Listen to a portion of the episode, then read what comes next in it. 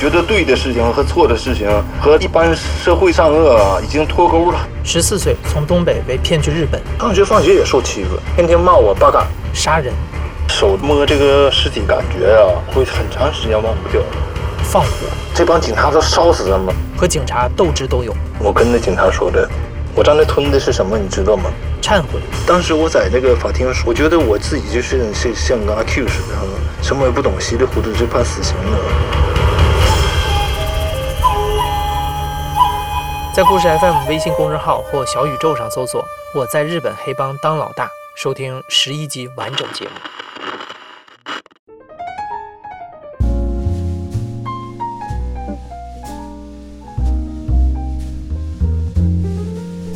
你好，欢迎收听故事 FM，我是艾哲，一个收集故事的人。在这里，我们用你的声音讲述你的故事。每周一、三、五，咱们不见不散。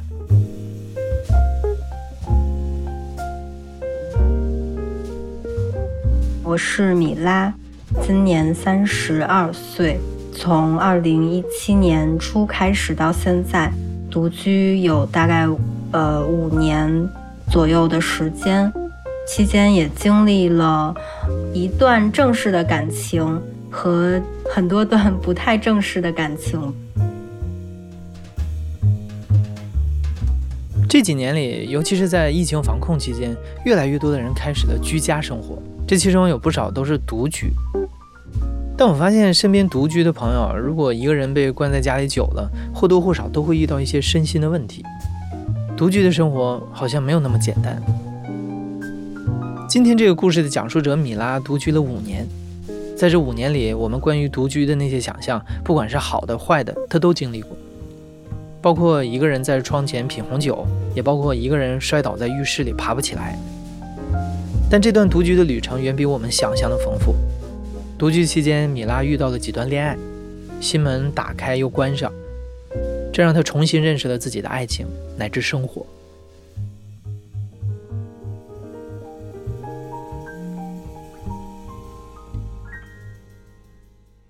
最早开始想要独居，其实最直接的一个原因是养了一只猫，但是就是。你养猫的时候，尤其是最早期，你刚跟它接触的时候，你是非常希望要一个只有你和它在一起的环境的。嗯，就我觉得跟谈恋爱也很像。然后包括也是前面，比如说跟人合租的这个过程中，可能很多生活习惯上的不一样啦，作息方式的不一样啦。然后我后来就决定是要自己住。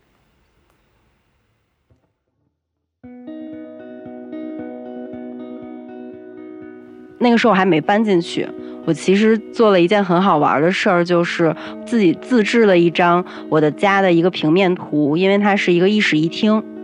所以也很好画。然后那一个月在做的事情就是把我所有的家具的尺寸剪成一个一个的小方格，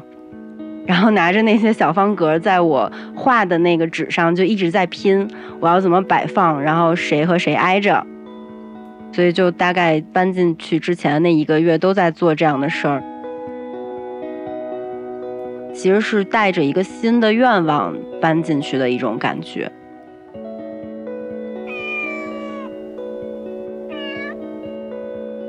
从独居生活来讲的话，是在向着我自己想象的那种方向在发展的，就是一下班就想冲回家。就是会有一个很舒服的放松的一个时段，我可能就是抱着猫瘫在沙发上，先瘫个半个小时，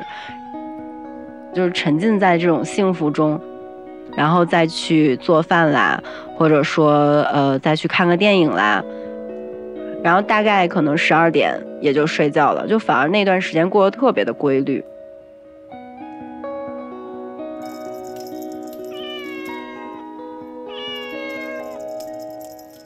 那一方面可能是开始自己住了嘛，其实也有时间，呃，就是自由的支配自己的时间了。包括就自己住，你也可以带男孩子回家了，不用再管室友介不介意了。就是也想说，把前面的感情忘一忘，然后要有更多的新的社交生活。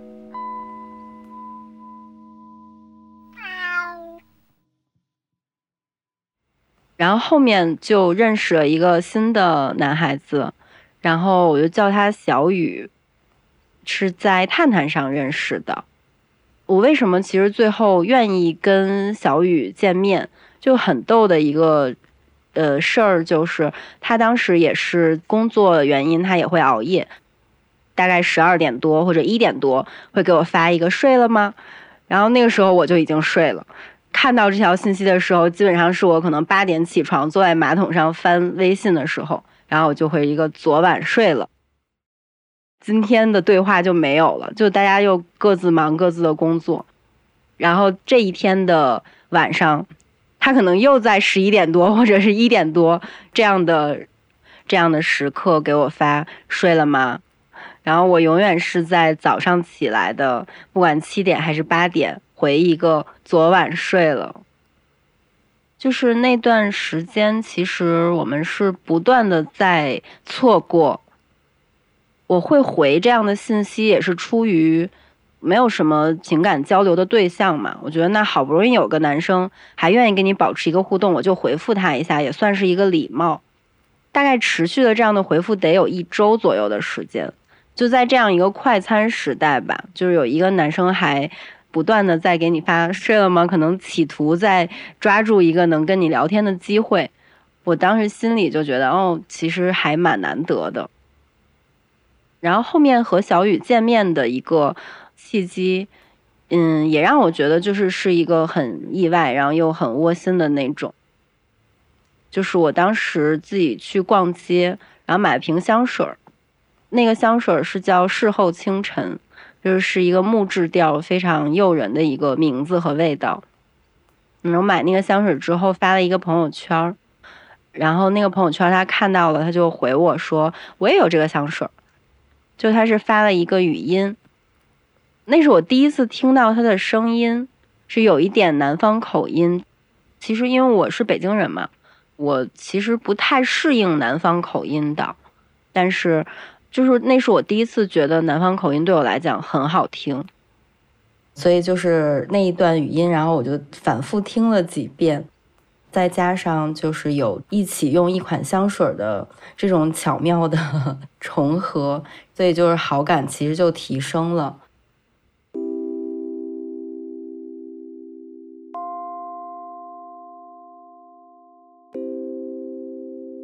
大概没没过几天吧。就突然有一天晚上，我就自己在喝红酒，这个就涉及到独居以前的另一个小幻想，就总觉得自己住了，然后可以端一杯红酒，坐在窗边，然后想一些事儿，听首歌，就是有这样的情景的幻想。所以就那天我就也是开了瓶红酒，然后我就突然就想到这个人，就问他说你在干嘛？然后说要不要过来喝酒？我觉得这个可能对于男生来讲是一种暗示了。然后他就打车从北京的西边就很远，然后打到我这边。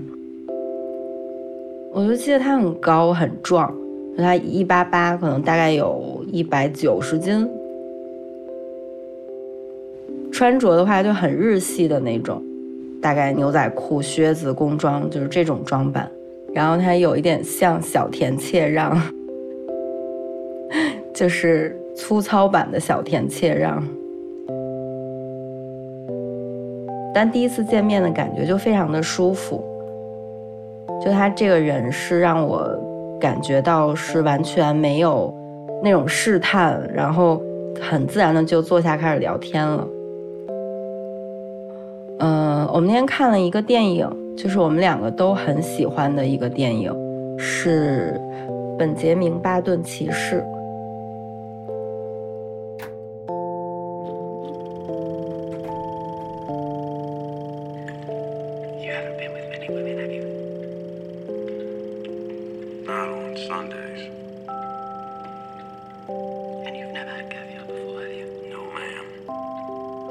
然后我们两个就。反正就不知不觉就抱在了一起，也不知道是谁先主动或者怎么样，就很自然的发生了。然后就一起搂着在那个豆包沙发上看这个电影。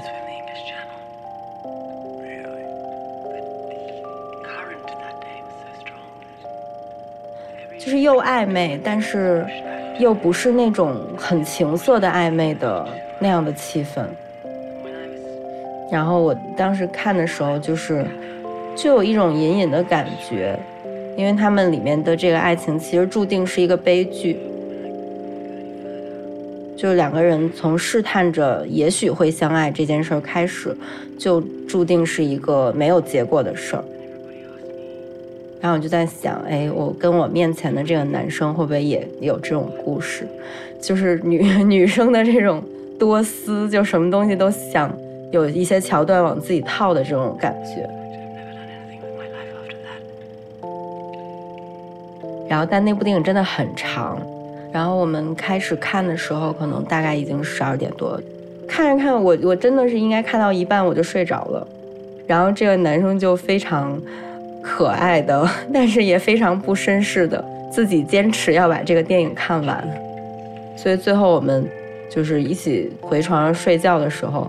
就真的不知道几点了。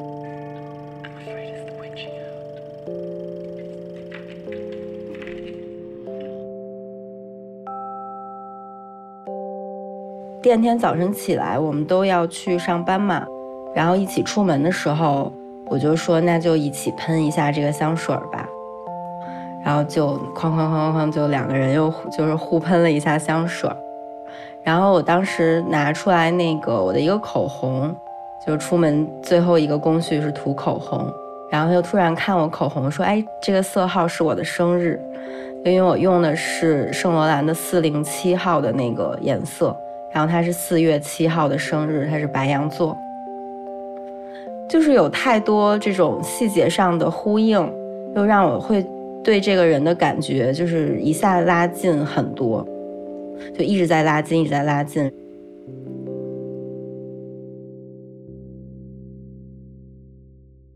之后的一两个月里，米拉和小雨的交流往来更加密切，他们的关系也达到了暧昧期的顶点。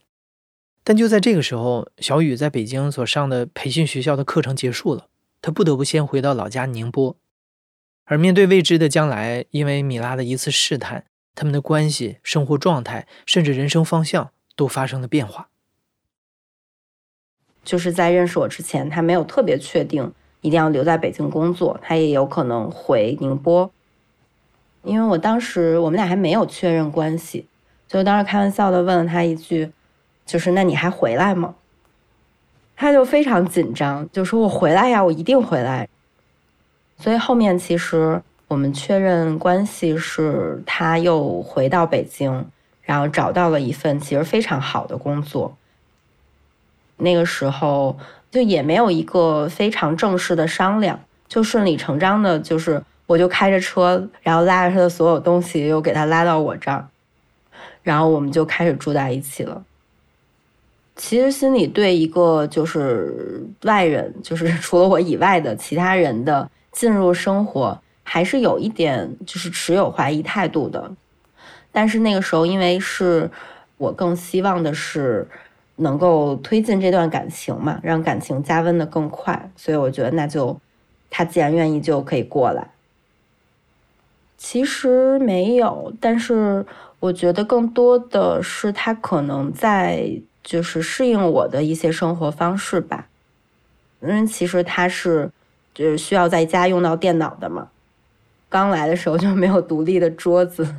自己每一次就是需要工作用到电脑的时候，就自己刨一块地儿刨出来，然后把电脑放在那儿搞一会儿工作，然后又把电脑装回去，然后又把那个地方恢复原样，这种感觉。包括他的衣服也是简单的，就是挂在我的衣服的缝里塞一下的这种。我我可能有一真的有点迟钝，就是我才意识到这一点，我就觉得好像家里的一切都是我的。然后我就说：“我说我给你腾一个桌子吧。”然后他就很开心，他说：“好呀好呀，我一直想要一个自己的桌子，但是我怕你不方便，我也没有跟你说。”所以后来就给他腾了一个桌子出来。包括衣服的地方呀，给他有一个单独的小的地方，是他自己独立的空间，就慢慢其实是在融入进去了。米拉和小雨两个人都很善于沟通，也很尊重彼此，所以同居之后生活习惯的磨合不是大问题，两人一开始相处的非常幸福。但就像他们第一次见面的时候看的电影《本杰明·巴顿骑士》一样，这段感情一开始就有一个不安定的因素。他们都知道小雨最后一定会回宁波，那个时候这段感情也一定会结束。所以两个人一开始都很明确，他们住在一起是为了谈恋爱，而不是过日子。但问题恰恰就出在这里：两个人住在一起久了，过去约会时的投入和充实会被同居之后日复一日的相处给稀释掉。谈恋爱终有一天会变成过日子。中间其实是有一次转变发生在我们两个一起搬家的时候。搬家真的是一件非常摧毁人的事情。然后我就选最贵，然后能搬所有东西最贵的那个套餐的选项。我觉得只要钱能解决的问题，就不要让它伤害感情。但是在搬家前一晚出了一个小状况。我的猫当时还没有做绝育，然后它就会有一点就是到处尿尿啊，然后之类的这样的行为。然后就搬家前一天晚上，他发现就他的包被猫尿了，是他非常非常喜欢的一个包，就是可能算是自己赚钱买的第一个东西。就是他没有跟我发火，但是他就拿着那个包过来跟我说说。就你的猫把我的包尿了，我其实那个时候有点小难过，因为他说的是你的猫，就它还是我的猫，它不会变成他的猫，就是我们有一天可能还是会分开，然后这只猫一定是我的，然后他就就在生闷气，就趴在床上，然后我就问他，我说那你还跟我一起搬家吗？然后他就听到这句话，他就就把我。抱住，他说：“你别这样说。”他就说：“你这样说，我会想到当时，就是你问我，你还会回来北京吗？那个时候。”然后他说：“我我肯定还是会跟你一起住的，但是我们就是可能到新家，是不是要商量一个新的相处模式？”在那之后，我就觉得，可能我的猫去凑近它的时候，我会把猫抱走吧，就是我觉得别去打扰人家，就我觉得。嗯，我和猫是一伙的，它是另一伙的。包括就是去它的电脑旁边啊，因为就如果乱碰可能会出现一些问题，所以我就会因为这个去限制猫的一些行动。虽然我其实是非常不想这样对待我的猫的，但是因为我现在就是同有一个同样需要被我重视的人嘛，所以多多少少还是要有一些平衡。然后就是在生活中，因为我们换的房子也更大了，然后需要一些打扫啊、布置啊，是要有一个打扫的分工。但是这对于恋爱来讲不是一件好事儿，是因为它开始变得像过日子了。但是我们又不是一个在过日子或者奔着未来一起过日子的一个关系，加上后面其实疫情了，所以我基本上是没有太多工作。然后他是要去公司，然后我们就在疫情后面有一点铸成了一个室友的关系。真的就是早上起来，然后可能两个人说几句话，这一天可能就没有更多的对话了，因为他加班也很多嘛，不可能像以前一样，就是不管多困都抱着一起看一部电影。所以十一点多到家之后，他就是洗澡，然后就又各自睡觉了。大概这样的状态持续了，嗯，三四个月吧，大概有一个月左右，可能到端午，然后他就是突然有一天眉飞色舞的跟我说，嗯，我端午要回家，我跟我妈商量好了要怎么怎么样，然后跟我的同学商量好了要怎么怎么怎么样，当时就是瞬间我就爆炸了，我说你端午回家，就是你这个事儿跟我商量过吗？你但凡有一个假期，有一个就是独立的时间，你想到的都是除了我以外的其他的娱乐方式或者见其他的人。我说你现在把我排在就是什么样的位置上呢？就是他真的可能有一点把我当成室友的感觉了，我好像不能参与到他的就是私下的生活中的这样的感觉。他就真的有待了大概有一分钟，就看着我跟我说，他说。就我觉得你说的是对的，就你对我的判断是对的，但是我你让我想一想，就是这是为什么？他说我现在先去上班，咱们晚上回来再聊。我说也好。然后他就可能结束了跟同事的那个吃饭，然后就冲回了家。我说那你怎么想的呢？他说这样吧，我先搬出去住。其实包括在我们决定住在一起的时候，我都有在想，如果是他也有一个独立的地方，然后我也有一个独立的地方，我们还是保持像之前一样，周末碰一下，周末碰一下的那种张弛有度的相处，也许会更好。但是那个时候就是想天天看到他，就是毅然决然的住在了一起。所以其实后面他说他要搬出去住的时候。我其实希望他说的第二句话就是我们这样，就是两个人各自住，然后用这样的相处方式再试试看。但他并没有，所以他没有说，我就认为他也许不对这个感情做一些希望了。所以他只是想先解决他自己的舒适的问题，他搬出去住起码能更舒服一些。我说行，然后他就很快的。两三天左右吧，就搬走了。在他搬走的时候，我其实已经在提前适应分手了，就做了两周这样的分手准备之后，嗯，有一天晚上他又来找我，而且就是一副要睡在这里的这种状态。我说：“那你现在怎么想的呢？”就我们两个躺在床上，然后也什么都没有发生，就躺在床上就又聊天。我说我在当时的感觉就是，你真的是想自己搬出去，而不是想为了让我们的关系有一些改变而搬出去。他说你说的对，他说是这样，他说我就是不知道该怎么面对我们的这件事儿，所以我只能先搬出去，而且恰好我自己想自己住也已经很久了。然后他最后说说那要不我们就分开吧，他说我也不想耗着你。我说好的。就是两个人都是知道这是一个注定的事儿，就真的是不耗着对方，就结束了。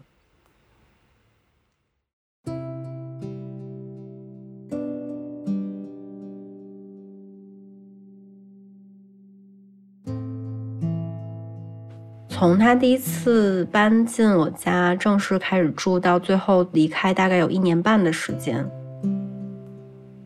但是这一年半的时间里，有半年的时间都是我觉得相处成室友的时间，但是他走的时候，就是因为我当时有一瓶就是一样的香水的，所以他在走，他在收拾那个就是东西的时候，我就问他，我说这个香水你要不要带走呀？他说你留着吧，然后他说我们就是各自有一瓶嘛。他说：“应该以后闻到这个香水的味道，你就能想到我。因为我其实对味道是一个非常敏感的人。然后，所以他说那个的时候，我就我很难过。我想抱着他再闻一闻他身上还有没有那个味道，但我后来就没有做，我就怕如果我没有闻到的话，我其实会更加的难过。”因为我没有去做这件事的时候，我还能回忆起他身上的那个味道。但是如果我闻了没闻到，可能那个味道我就忘掉了。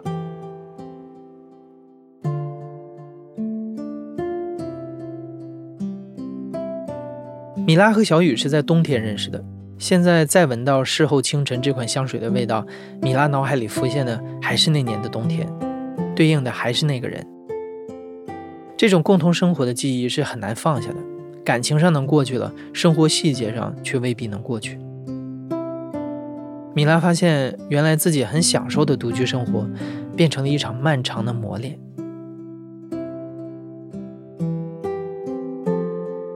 那段时间是经常出去玩，就是想转移一些分手的注意力，但是基本上就是在我回家打开门的那一瞬间。就是有一个很大的心理的落差的，因为你还是回到同一个地方，所以我心里的想象的打开门的样子，其实还是他在的时候的那种摆设。但是我在打开门的一瞬间，然后还没有看到家里的摆设的时候，我就心里就会想，我现在一个人住了，就是这个这个想象已经不对了，我就心里调整一下，就是真的就是很短暂的一刻，然后这样想，然后推开门，就心里其实很难受，就没有一个东西在牵引着你去生活了，然后就是感觉就是一滩烂泥瘫在沙发上，你也不知道该做什么。其实调整了很久，调整了大概有半年的时间去适应它，就是反而调整这个独居，就是重新独居的状态，比我调整分手的这个事儿要花的时间要更长一些。我甚至觉得，就是它比，就是我重新去学习某一样技能，或者是就是哪怕我去军训或者去跑步。就是去达到一个肌肉的状态，就甚至觉得比这些东西都要难，因为它是一个没有标准的事情，它就是要你不断的去改变你的生活习惯，就是一遍一遍的，就是一种磨练一样的，就是有的时候你会觉得这样就舒适了，但是突然在一件事儿发生的时候，比如我当时就是洗澡不小心摔倒了，就没办法打开那个门，因为我动不了。然后，但那个瞬间，我心里的感受就是，我觉得我活了这么久，就是最想结婚的一个时刻。但是，就是这个感受的来源就在于，我觉得就是起码家里如果有个人的话，然后喊一嗓子把他喊过来，这件事就结束了。就是因为可能我觉得独居的时候自己承受了全部的生活压力吧。所以那个时候，如果有一个瞬间是，就是压垮你的话，其实还挺难过的。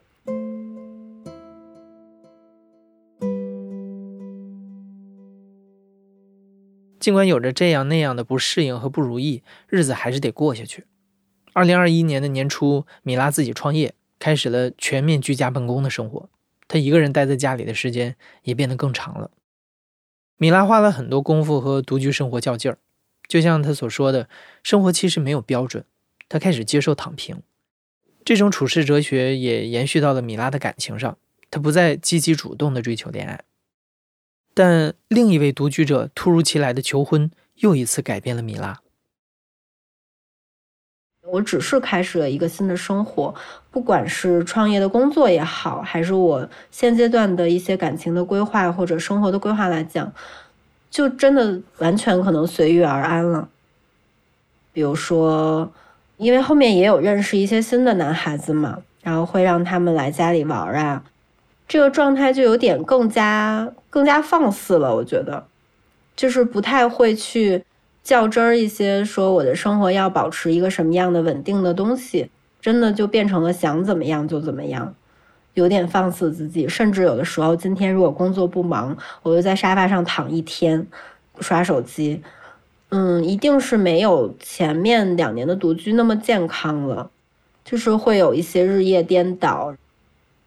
嗯，然后十二月三十一号跨年的那天晚上，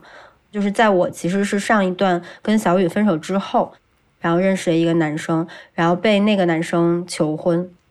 就是。突然的在跨年夜，然后一个很临时的求婚，他说：“那你跟我结婚吧。”然后我整个人呆住，我就想说，我们好像连一个正式的自我介绍都没有做过，因为我对我们两个关系的理解就是一个炮友吧，可以这么说吗？当然，所以我当时的反应也并没有那么好看吧。我就说你你知道我叫什么吗？你确定你知道我叫什么？然后他说我知道呀，就是会变弱一点。他说我知道呀。他说那个，嗯，我就是突然觉得我想要你出现在我的生活场景里。就是他跟我说了一个画面，就是我当时进他家门，然后在门到沙发中间有一个大长桌子，可能我就开始呃把外衣放在那个桌子上。然后他就说，那一刻的时候，我就觉得你就是在回家，我就想让你出现在我的生活场景里，所以我就做了这个尝试。但我非常不信服他这个说法。我其实到现在也跟他谈了三四轮了，也没有把这件事儿真正他的想法剖析出来。但是那一次之后，我心里的状态是有一点变化的，因为在我上一段感情距现在已经也是两年，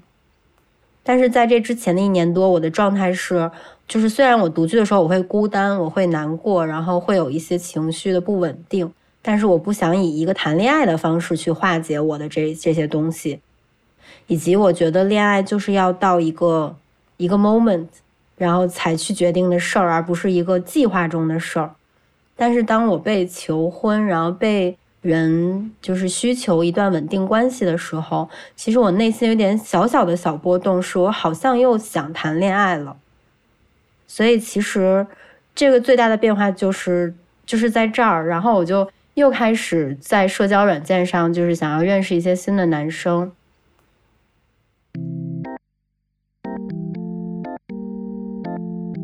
其实米拉和求婚大哥有一点像，他们都很看重一瞬间的感觉。这个瞬间感觉对了，不管摆在面前的是什么，他们都会相信直觉走下去。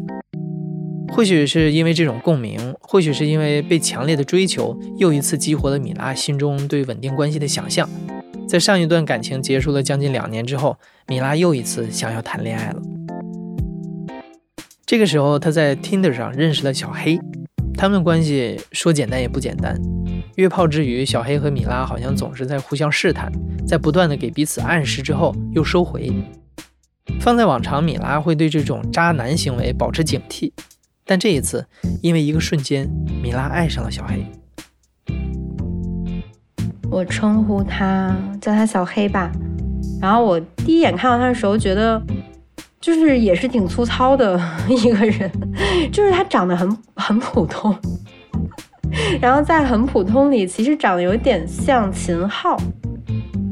就是一种神似，但是恰巧我就是很喜欢秦昊，就他一定要有一些小土的气质。然后我们第二次见面，其实是我约他出来吃饭，他到了的时候，就是因为吃火锅嘛，我已经把锅底点好了。我就直接跟服务员说说，嗯，我说就是点什么都听他的就好了。他就开始点菜，嘟嘟嘟嘟嘟嘟嘟，就跟他 服务员说要这个这个这个这个这个这个，然后完全中间没有问过我，哎，你吃这个行不行，或者怎么怎么样。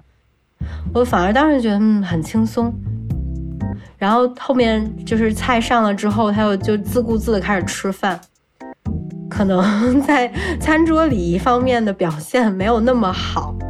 类似于吧唧嘴啦，或者是不够雅观之类的一些东西，就真的有点像你叫了一个外卖，然后这个外卖把外卖送过来了，还跟你吃了顿饭，就有点这种感觉。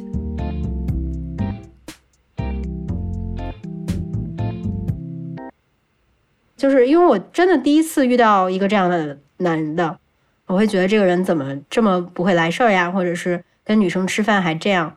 但是恰恰这一点让我又觉得，嗯，就情商低不是一件坏事儿。有时候，就是又怎么样呢？与其是那种男生非常装，还不如就干脆你直接就给我一个最坏的你，看我能不能接受。但其实直到那个时候都没有，没有什么特别心动或者是怎么样的状态，只是觉得我一直对这个人非常好奇。但后面就是我确定我很喜欢这个人。就是发生了一个瞬间，是我们应该不知道第几次约见面了，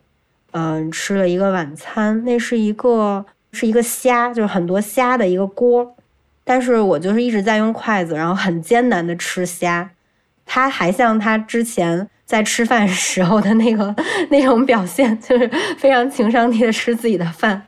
然后但我们俩就一直在聊天，然后就在一个我特别猝不及防的一个时刻。就是因为我就一直盯着他看嘛，我一直盯着他，然后他其实就是不知道什么时候已经剥了一颗完整的虾，蘸了一下，就是那个盆里的那个汤汁，然后我当时就是我没有任何的，我们当时没有任何反应，因为我就觉得他是自己蘸了吃的，但是他蘸完那个虾之后，把那个虾放到了我的盘子里。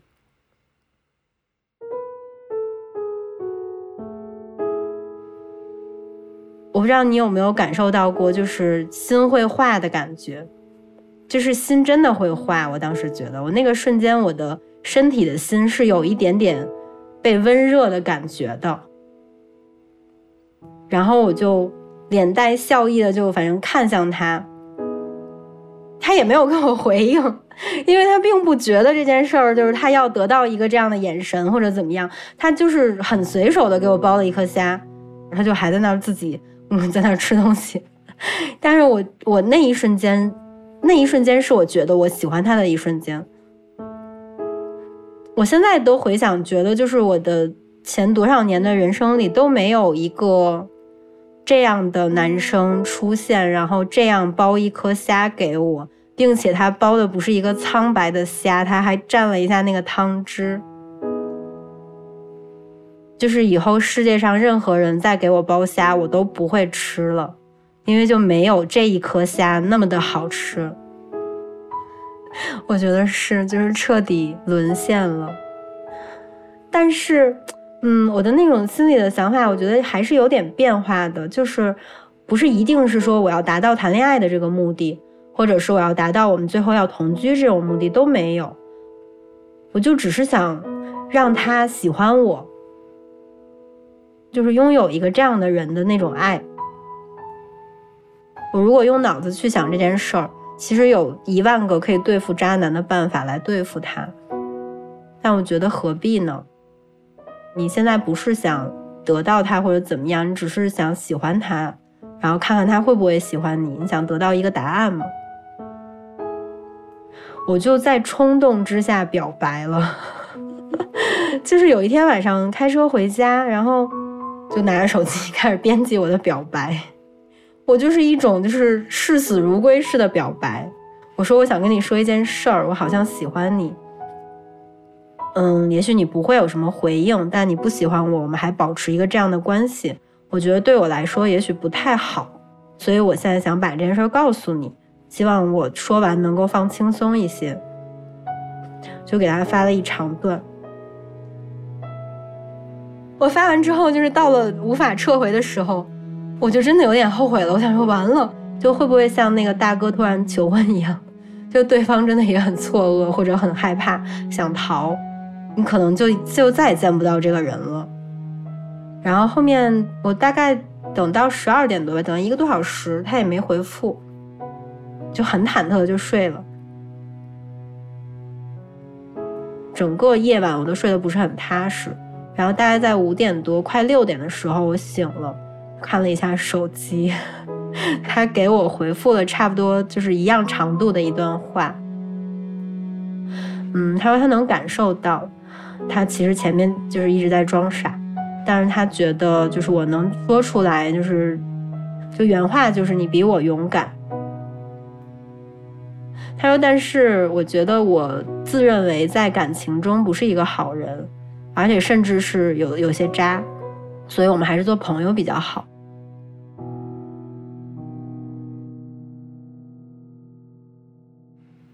嗯，我当时的回复。就应该类似于好的，就是接受之类的这种吧。但是基本上我心里的感受都是会错意。我说，如果他是一个我就是萍水相逢，然后睡完你提了裤子就走，我真的反而觉得这样的男生让我觉得更可靠，因为我至少知道他的态度。但是小黑的做法就是他会关心你的生活，然后他会跟你聊天，然后他甚至会在从你家走的时候摸一摸你的头。就会让人很有错觉，所以当他这样回复的时候，我知道的是，他是一个我我以前认为的就是烂人的该有的样子，所以我当时就很想说烂人。我觉得按照以往的我的习惯，我就是嗯会把它删掉，但是这一次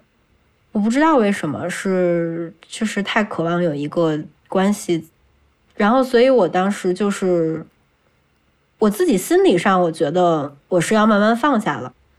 但是这件事儿就是表白之后没两天，因为就不说话了嘛。然后真的没隔几天，也就隔了两天或者三天。有一天晚上，他给我拍了一张他在喝酒的照片，就是我第一反应一定是一个变相的邀约了。然后那天晚上我确实就没有理他，但是后面。我觉得后面就是由于其实我们还是想跟彼此发生一些什么吧，所以后面又变回到了之前的状态。但是再发生这些事情，你就明显感觉到他连后面的那个敷衍，其实都不愿意花时间去做了，就变成了提上裤子就走的状态了。我觉得是这样，嗯，我感受到的是这样。但是这个人我们现在还在保持联系。我现在其实就是把他当做一个，就是烂人，还是把他当做一个烂人对待。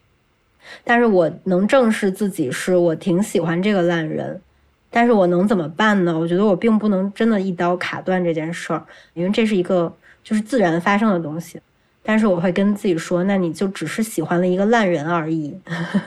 就这件事儿也没有很糟糕，你就是喜欢了一个烂人嘛。那我现在就是要等到我自己的情绪平复到。我不喜欢他为止。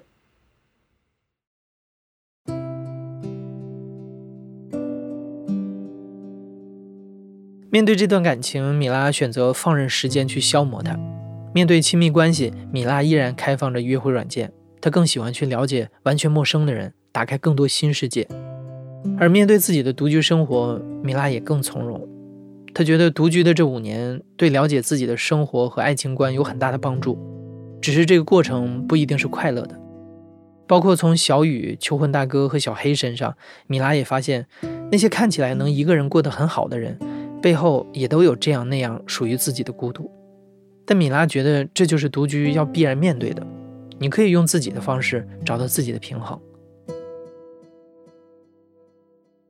独居首先它是从物理状态上自己住的这件事儿。其实就会对人产生一定的生活上面的习惯呀，包括跟人交往的影响了。如果我一直跟爸爸妈妈住在一起，或者有室友的话，我觉得起码我可能不会在 Tinder 上认识这么多男生，就是这件事就被杜绝了。那他被杜绝了呢？他其实也会抑制很多情感的可能性，这就是物理层面。然后另外一个层面就是。你自己住的时候，你就是很空虚的。虽然很享受自己的这个状态，就是很开心、很舒适的这样的生活状态，但是人还是群居动物嘛，所以他还是有一种情感渴求的。至少从我来讲，就是独居的时候的这种情感的需求，真的比旁边有人或者住在家里的时候，这个情感需求是大的。因为就是独居状态下，我觉得。好的事儿和不好的事儿都会被放大很多，真的是格外敏感。我也在找一个新的平衡吧。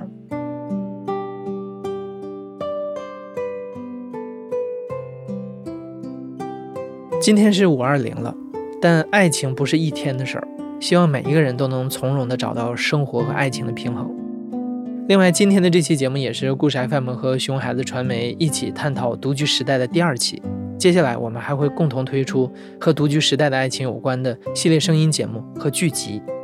没错，我们会把收集来的这些独居故事改编成影视剧。如果你独居过，或者是正在独居，如果你也在独居中体验过难忘的爱情，欢迎你来给我们留言、私信或者是投稿，我们会和你后续详聊。你现在正在收听的是亲历者自述的声音节目《故事 FM》，我是主播艾哲。本期节目由林峰制作，声音设计赵立杰，实习生施雨涵。感谢你的收听，咱们下期再见。